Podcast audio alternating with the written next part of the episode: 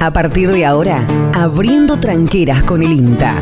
La innovación, el desarrollo de capacidades, las novedades y toda la información para el sector agroindustrial. Abriendo tranqueras, el aporte del INTA para alcanzar una mayor potencialidad y generar nuevas oportunidades. En Forte 106.9 FM. Abriendo tranqueras con el INTA.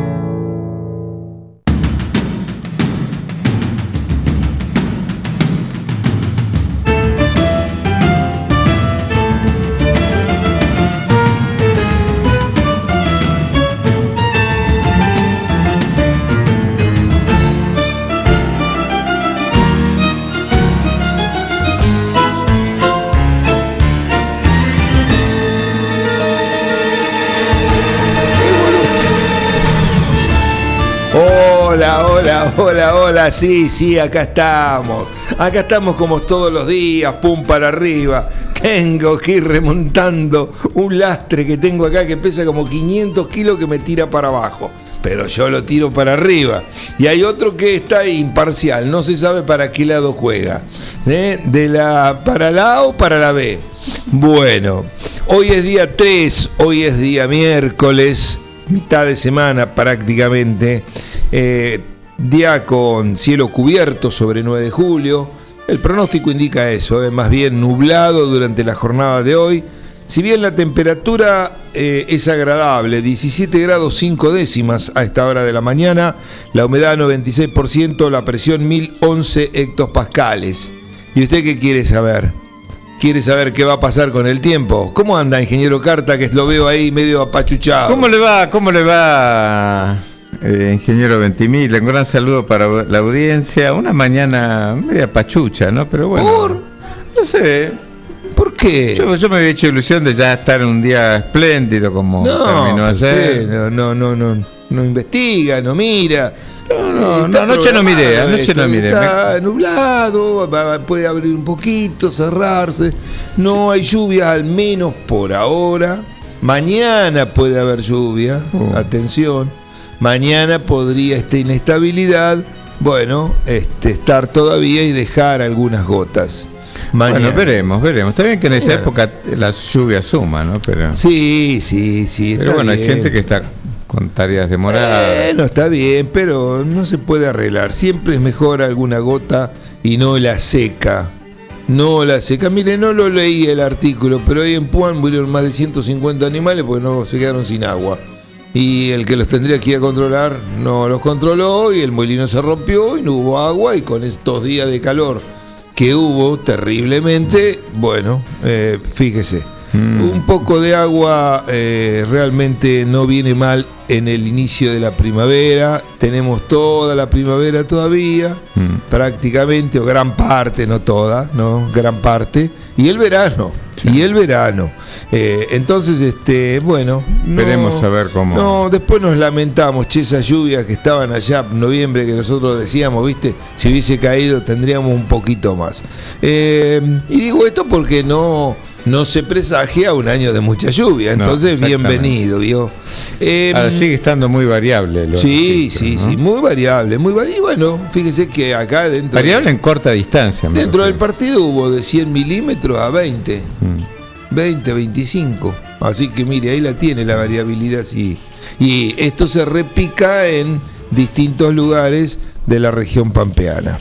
Eh, usted me preguntó un poco más del clima. El viernes 20 grados de máxima. Eh, mañana va a estar un poquito más cálido, 24, con la probabilidad de lluvia, como le dije.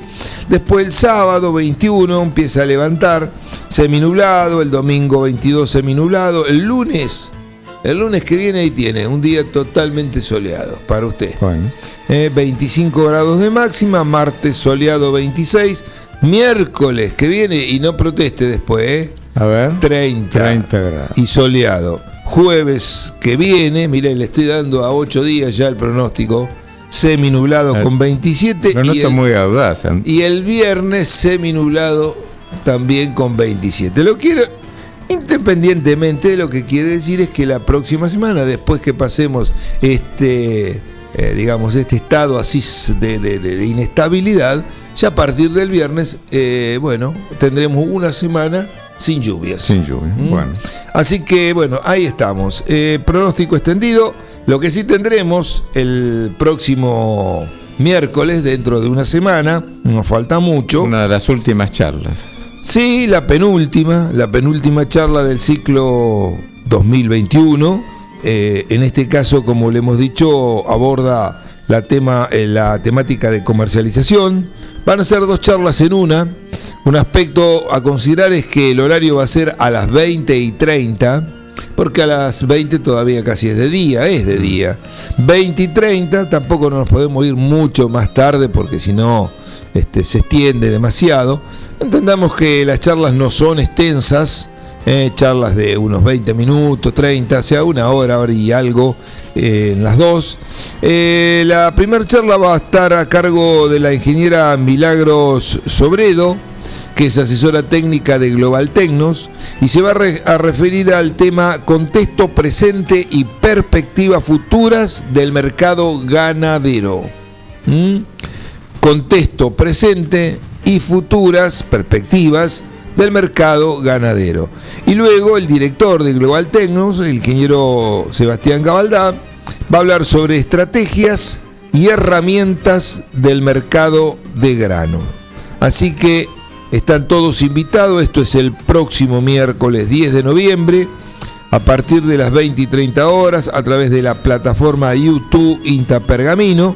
Nosotros estaremos haciendo la difusión respectiva, pero ya con eso, si usted pone YouTube Inta Pergamino busca, busca esto, mercados, granos, eh, carnes, bueno, va, va a encontrar ahí el televisorcito eh, con eh, las horas y minutos que faltan para el inicio de la charla. Y ahí clicando ahí ya está dentro de la charla. Tendrá la posibilidad de hacer preguntas, como siempre, a través del chat, a través de la línea telefónica de WhatsApp habilitada para tal efecto. Y mm, bueno, con esto estamos llegando a la, décimo- a la décima charla, décima primera charla este, del ciclo.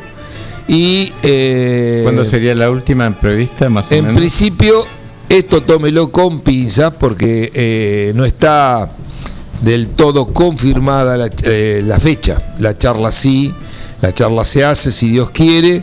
Va a ser para el día primero, miércoles primero de diciembre. Esto es tentativamente. Eh, así que bueno, eh, ayer avanzamos un poco en ese tema.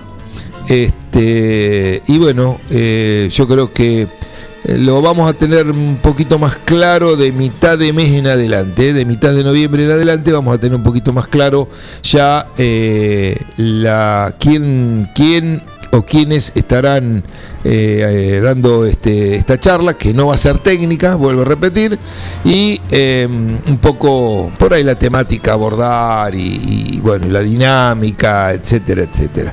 Así que con eso este, iríamos cerrando el ciclo abierto para, para, para, bueno, para todo público y ya eh, nos queda una última que será a mitad de diciembre, pero es una charla es así cerrada, la cual los organizadores siempre eh, se juntan con las responsables de las empresas eh, que nos acompañaron y actuaron como coorganizadores de los distintos eventos para brindarle una información un poco más amplia en el sentido de eh, cuál fue el objetivo de cada una de las charlas, qué repercusión tuvo, a dónde se llegó, este, los medios que se utilizó y los medios que utilizó la gente para poder visualizarla, eh, bueno, un poco eh, ver, escuchar también cuál es la opinión de, ellos, cuál es la demanda que también pueden tener, porque por supuesto que forman parte del sector productivo, son todas empresas relacionadas a la actividad agropecuaria. Eh, y creo que eso ge- genera o brinda información también eh, de utilidad para eh, ir pensando en el próximo ciclo, algo que nosotros ya estamos trabajando para el 2022. Eh, no solamente vamos a trabajar con eso, sino que trabajaremos también con los asistentes, los que han estado o los que no han estado, porque tenemos un listado de mucha gente que bueno, que en diferentes reuniones ha participado y bueno, a través de hoy de los métodos que tenemos virtuales y demás se puede hacer encuestas rápidas y sacar temas y ver eh, mayoritariamente qué es lo que la gente está eh, buscando, pretendiendo por estos días. Y con eso, entre enero y principio de febrero, estaríamos eh, armando el ciclo 2022, si Dios quiere. bueno, este desde el punto de vista eh, productivo. Eh, Anduvo revisando los trigos. Ah, sí, ayer anduve, ayer anduve revisando los trigos, los ensayos nuestros. Eh, este, bueno, como siempre digo, hay que estar atentos a, bueno, al monitoreo. El trigo no ha terminado su ciclo. Estamos recién transitando los primeros días de noviembre y prácticamente si bien hubo una aceleración del proceso en esta semana pasada por las altas temperaturas y la falta de agua, eh, todavía falta recorrer un camino. Y el rendimiento final de un cultivo se hace con la captura de todas las espigas y que todas esas espigas puedan haber generado la mayor cantidad de granos y con el mayor peso. Entonces, por ahí cuando uno revisa, está mirando eh, muchas veces la espiga principal, la que va a tener el grano más grande, y sobre todo la parte central. En ese momento va a encontrar hoy un grano que está con tres cuartas partes de su formación, está en estado lechoso, pero bueno, es un grano que le quedan todavía unos 15 días, 10, eh, 15 días más, pero aparte tiene los macollos, inclusive hay macollos que están recién, eh, claro, saliendo, saliendo. Este, vuelvo a repetir, hay toda una, una gama dentro de un cultivo. Por supuesto que eso también se va a acelerar un poco más, pero a lo que voy es que hoy por hoy, yo diría que como mínimo tiene unos 15 días más a 20 días más eh, en total del cultivo que va a estar activo. Después entrará en una etapa de eh, secado, o sea, lo que se conoce como madurez fisiológica, donde ya no llena más eh, se cortó el suministro y comienza un proceso de secado. Entonces, a lo que voy es que acá es un punto clave también del ciclo de los cultivos. Porque hay que tomar muchas veces alguna decisión que es muy difícil eh, de, por ahí de, de tomar. Si hay, primero hay que ir a visitar el lote y monitorearlo. Ver cómo está, ver qué tiene, ver cuántas hojas hay sanas, bien. Recuerde que hay muchos trigos que las hojas inferiores no quedó nada, las cocinaron las enfermedades, porque por ahí uno llegó medio tarde, porque, bueno, en fin, por distintos factores. Y hay ya, por ejemplo, eh, lotes tratados, este, hay presencias de eh, mancha amarilla, nuevamente muy incipiente. Entonces, Ahí está la decisión. ¿Qué hago? Roya va a haber de vuelta porque tiene eh, abajo hubo esporos para hacer dulce. Con toda esta lluvia y demás están lavados, pero eso no quiere decir que estén todos muertos. Entonces el ciclo lo van a recomponer. Seguramente, eh, bueno, en los próximos días aparecen las pústulas de nuevo.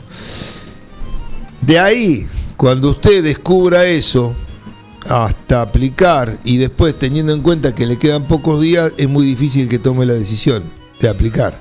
Con lo cual es muy probable que esté perdiendo una parte del rendimiento. Entonces acá hay que tomar una decisión ahora o nunca. Ahora o nunca. Porque ya nunca para este año, digo, ¿no? Para el ciclo de este año. Entonces, vigilar bien los lotes, esto implica monitorear y ver qué encuentra. Yo cuando ya veo que hay alguna sintomatología de mancha, aunque sea chica, cuando puedo ver algún esporo que lo he visto, hay que buscarlo, ¿eh? no es que va a encontrarlo así, pero por ahí encuentra uh, un esporito. Listo, esa es la vía para que reproduzca en muy poquito tiempo. Nuevamente, creo que si pretendo que todo lo que quedó verde siga activo y siga trabajando, máxime ahora que tiene humedad y viendo que tengo la próxima semana también con tiempo eh, inestable, o sea, nublado y mm, más bien fresco, hay un solo día que están dando una temperatura un poquito más alta, que tampoco es tan alta, eh, es una condición ideal para el desarrollo de enfermedades, pero también es una condición ideal para que el trigo potencie el llenado. ¿sí? Entonces, si se enferma, si esas hojas pierden actividad, que en muchos casos no hay tantas, bueno, eh, el llenado y más de los macollos más chicos eh, va a estar limitado. Por lo tanto, ahí, si estoy detectando enfermedades, quizás, y ya, ah, otra cosa importante, yo he tratado ese lote eh, y ha transcurrido un tiempo más que suficiente para que el efecto residual del producto aplicado haya caducado, eso lógicamente que en los marbetes y en lo demás lo indica, porque no todos los productos tienen la misma vida útil. Eh, entonces sería el momento a lo mejor de hacer una aplicación. Una aplicación que se puede hacer con algún producto que tenga una baja, alojar un periodo de acción relativamente corto, con tener 15 días más ya estoy bien, porque ahí tiene que reiniciarse nuevamente la enfermedad y ahí, este, bueno, cuando quiera ya estoy en la madurez fisiológica, entonces eh, no, no tendría más sentido hacer otro tratamiento. Pero bueno, no hay una regla o una receta para todos, si hay puntos generales y pautas generales que también son variables, pero yo le estoy diciendo cómo lo veo yo y le ha pasado muchas veces a mucha gente que este, dice, no, pero está bien, está limpio, no pasa nada, eh, lo deje y después cuando reacciona ya dice, ahora para qué lo voy a aplicar, con lo cual se quedó con la pérdida. Eh, un punto importante también es ver el tipo de producto que va a utilizar, cuál es el costo que tiene, acá estamos hablando de un producto no para esta aplicación, eh, no caro, un producto eh, que tenga un triazol, una estrovirulina, puede ser, eh, y ver cuál es la cantidad, cuántos kilos de trigo estoy necesitando para pagar, más la aplicación, por supuesto, dicho tratamiento. Entonces, en función de eso, evaluar si me está conveniendo o no hacerlo. en este, en este contexto medio lluvioso, ¿cómo tendría que ser el criterio de decisión? Porque ¿Cuánto debería pasar entre la aplicación y la lluvia? No, bueno, sí. Como todo, como todo, como toda aplicación requiere lógicamente que la hoja la pueda absorber, porque si no eh, la hoja no lo puede absorber, usted aplica y llueve o no llueve, usted aplica y tiene una cantidad de rocío extremadamente grande que hace que las gotas eh, se vayan corriendo y, mm, digamos, drenen al suelo por la punta, eh, bueno, ahí el producto lo está lavando, o sea que es lo mismo que no hacer una aplicación. O queda un producto tan diluido, tan diluido dentro de la hoja o de la planta, que va a cumplir un rol muy pequeño. Eso no es. Y eso no está asociado, como siempre decimos, a las buenas prácticas, en este caso de aplicación. Siempre tenemos que seguir ese criterio. Acá eh, lo que necesita es, primero, muchas veces es importante que haya algo de humedad en el follaje. Es importante, pero algo. Algo ayuda a que la aplicación, sobre todo si se hace con muy bajo volumen, pueda con esa pequeña agua hacer lo contrario, disolverse mucho más y cubrir mucho más el espectro de hoja. Pero una cosa es un poco, el poco es para que no caiga al suelo y otra cosa es tener una cantidad excesiva que, bueno, con lo que yo le estoy agregando estoy aumentando el volumen y me permite, digamos, perder gran parte del producto aplicado. Y la otra es, bueno, si hay eh, un, un, este, digamos, un, claro, perspectiva, un pronóstico de lluvia, la estamos viendo, mínimamente, mínimamente tienen que pasar de 3 a 4 horas para que el producto pueda incorporarse pueda entrar. Eh, bueno, y otra cosa es que ese periodo tiene que ser eh, diurno, o sea, diurno no, eh, con luz.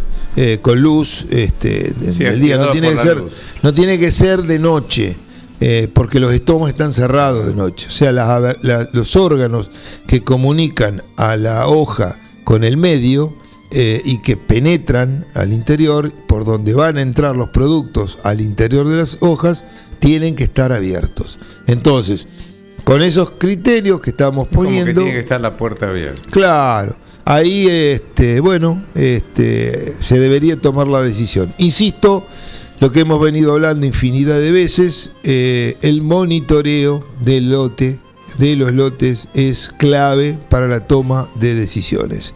Y esas decisiones son muy variables de un lote a otro, muy pero muy variable, inclusive dentro de un mismo campo, porque no solamente juega eh, la variedad, no solamente juega en qué estado fenológico está, eh, la fertilidad que ese lote tiene, el tratamiento que tuvo hasta ahora, el tipo de enfermedad que hay, las razas que puedan dar, estar dando vuelta. Ya hay muchos factores que se conjugan para que la decisión muchas veces sea individual. De ahí la importancia que tiene, como digo, el monitoreo para tomar correctas decisiones.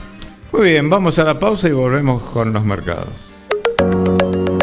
Cui, cui. En Agustín Álvarez 444 DR9 Multipartes. Repuestos automotrices, agrícolas y pesados. Todas las correas. Cadenas agrícolas, crucetas y rodamientos. Todos los filtros. Bombas de agua y depósitos. Suspensión, embragues. Agustín Álvarez 444. Entre Cardenal Piroño y Alcina. DR9 Multipartes. Agendanos 2317 52 63 05.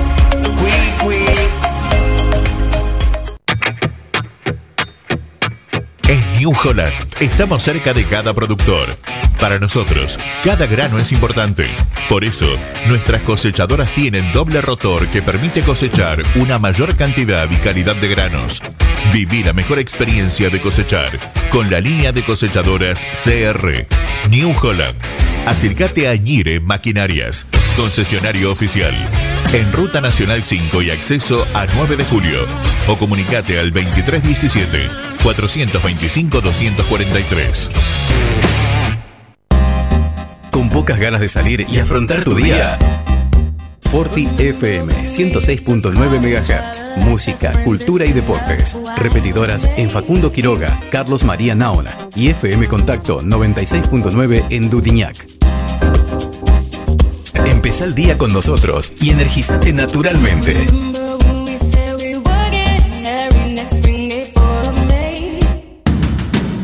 Abriendo tranqueras con el INTA.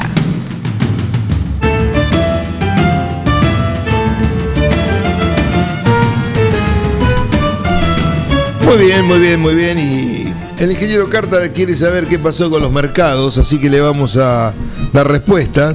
Hoy Liniers tuvo 4.765 animales ingresados, ayer 4.176. Las principales cotizaciones, siempre en precios máximos, fueron las siguientes. Novillos especiales mayores a 430 kilos, 207 pesos. Los más livianos, 178. Y los regulares mayores a 430 kilos, 190 pesos. En la categoría novillitos especiales de calidad hasta 390 kilos, 215 pesos. Las vaquillonas, en la misma categoría, 217. En lo que respecta a los novillitos especiales mayores a 390, 208 pesos, las vaquillonas 190. Los novillitos regulares 182 pesos, las vaquillonas regulares 187 pesos. Vaca joven hasta 430 kilos 190 pesos, mayores a 430 kilos 194, las regulares 156, la conserva buena 149, la inferior 135, toros especiales 170 y los regulares 140 pesos. En lo que respecta al mercado granario, en términos generales, el mercado operó en baja nuevamente en el día de ayer, salvo algunas excepciones, como la soja en Rosario, que ganó 200 pesos, quedando en 35 mil pesos la tonelada. En Bahía Blanca perdió 492 pesos, cerró en 31.881 pesos, en tanto que en Quequén igual cotización, también con una caída de 492 pesos. El maíz sobre Rosario ganó 120 pesos, quedando en 19.230 pesos la tonelada. El trigo sobre Quequén perdió 527 pesos, quedando en 22.703 pesos la tonelada. Y el girasol nuevamente en caída. Y bueno, esto obedece a que ya está entrando la cosecha nueva del norte argentino. Entonces, Quequén marcó una baja de 1.290 pesos por tonelada, quedando en 41.542 pesos la tonelada. Buscamos una nueva pausa y enseguida volvemos. En New Holland estamos cerca de cada productor. La línea de tractores de 45 CB a 400 CB es la solución ideal para el campo. Versátiles, potentes y con todos los adelantos tecnológicos. Acércate a Gire Maquinarias, concesionario oficial en Ruta Nacional 5 y acceso a 9 de julio. O comunicate al 2317 425 243. New Holland, estamos cerca de cada productor. Neutral Mix. Nutrición animal de bovinos, cerdos y equinos. Líder en el país en productos de concentrados proteicos y distribuidores de Betty Pharma. Neutral Mix. Desde la ciudad de 9 de julio para todo el país. Ruta 5, kilómetro 261. Teléfonos 02317 611 612 611 613. Visita nuestra página www.neutralmix.com.ar. Para conocernos hay que comunicarse. Vos hablás. Y en la radio te escuchamos. Vos nos escribís. Y nosotros, Y nosotros. te leemos. Conectate. Conectate. Queremos conocerte. 23 17 51 76 09. Facebook, Instagram y Twitter Forti 40 FM. App de la radio Forti FM 106.9 9 de julio. www.forti40fm.com.ar En la primavera 2021, Tu mensaje. tu mensaje Nuestra voz. Forti. Abriendo tranqueras con el INTA. Muy bien, y mm, si usted va a sembrar pastura el año que viene y va a hacer alfalfa en especial, yo creo que hay cosas que uno debería ir pensando y armando porque si se quiere no falta tanto, ¿no? Eh, y una de las cosas que debería ver es las características del lote, en especial ir viendo lo que hablamos la otra vez, el tema de la condición química eh, relativa a cómo está ese lote, porque uno piensa que bueno, la alfalfa habitualmente se siembra en ambientes eh, de buenos a muy buenos, ¿no? Y eh, son ambientes que normalmente están en rotación con agricultura y donde este, la extracción de nutrientes, como venimos destacando, sigue siendo eh, negativa, o sea que se repone muy poco de lo que se extrae, especialmente de algunos nutrientes que intervienen en la definición de el pH, es decir, si de la acidez o alcalinidad que tiene ese lote. Pensemos que toda la monocultura sojera ha sido muy extractiva y dos de los nutrientes que intervienen en el tema del pH, como son el calcio y el magnesio, la soja por tonelada es prácticamente el cultivo que más extrae. Pensemos que mm, extrae 2,7 kilos por tonelada de calcio y 3 kilos de magnesio.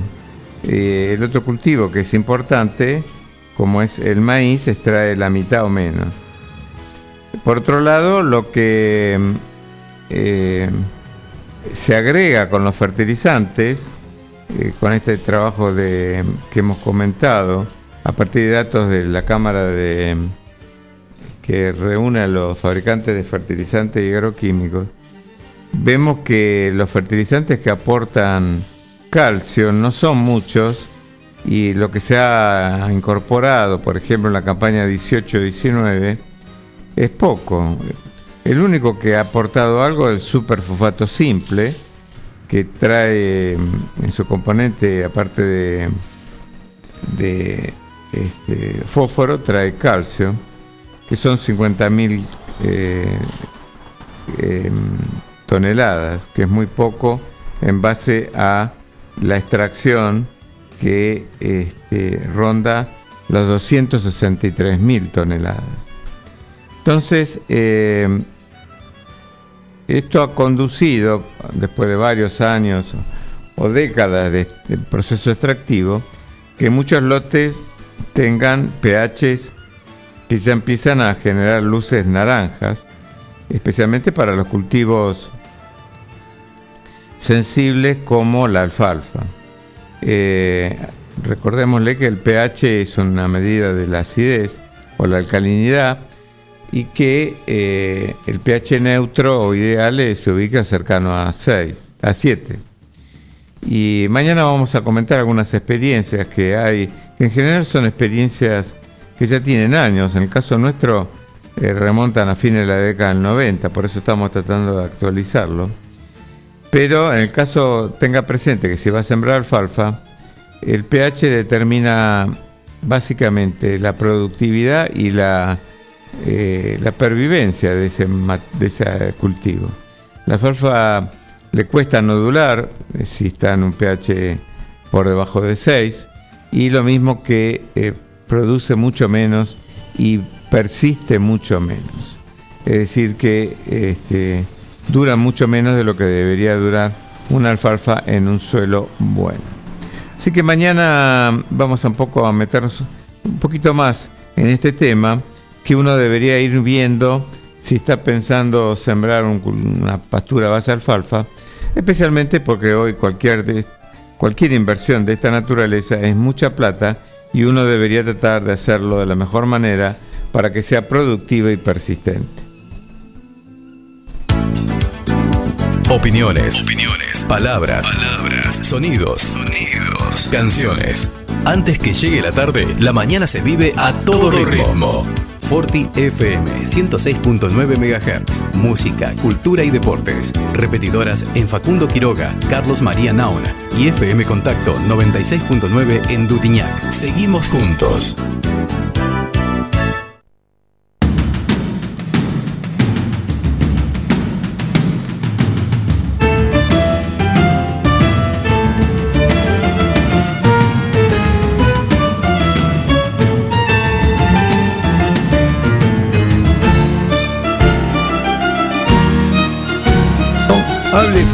Del amigo Graciolo, ¿Qué le ¿sabe algo? energía, usted está gordito, No, yo- pero gordito de qué? De Usted está, grasa, usted- pero la grasa es usted está medio sordo, me parece. Sí, es probable. Ah, me parece. Es probable. Porque mi tono de voz es alto. Ver, ¿no? sí, señor operador, Oh, siempre lo pone a laudar.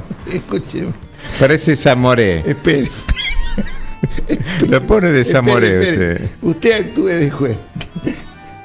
Dice que el tono de él es alto, tan alto como su altura.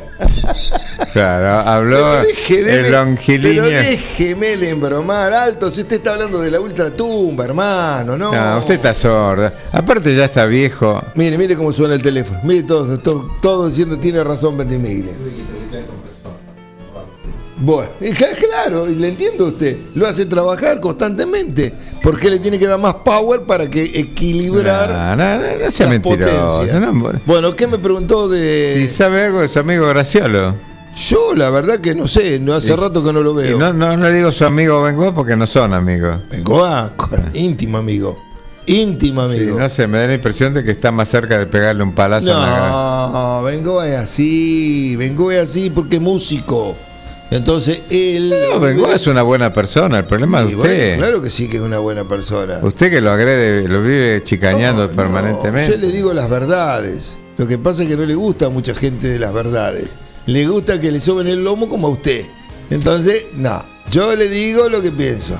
Y si le gusta bien, y si no, bueno, también se enojará. Pero tiene otro problema. Tiene problemas y siempre lo que uno piensa. ¿eh? Yo me río.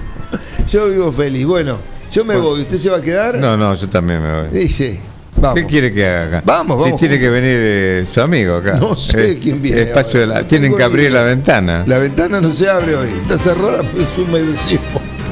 Está trabada. Se hinchó la madera. Bueno, nos vamos. Eh, gracias por la atención. Disculpen, pero bueno, un poco de risa creo, o por lo menos de buen humor de mi lado. Viene bien para arrancar la mañana. Que tengan una buena jornada. Mañana, si Dios quiere, a partir de las 7 y 30, estaremos acá en Forti, como siempre, abriendo una nueva tranquera junto a Lita. Así es, que tenga buen día.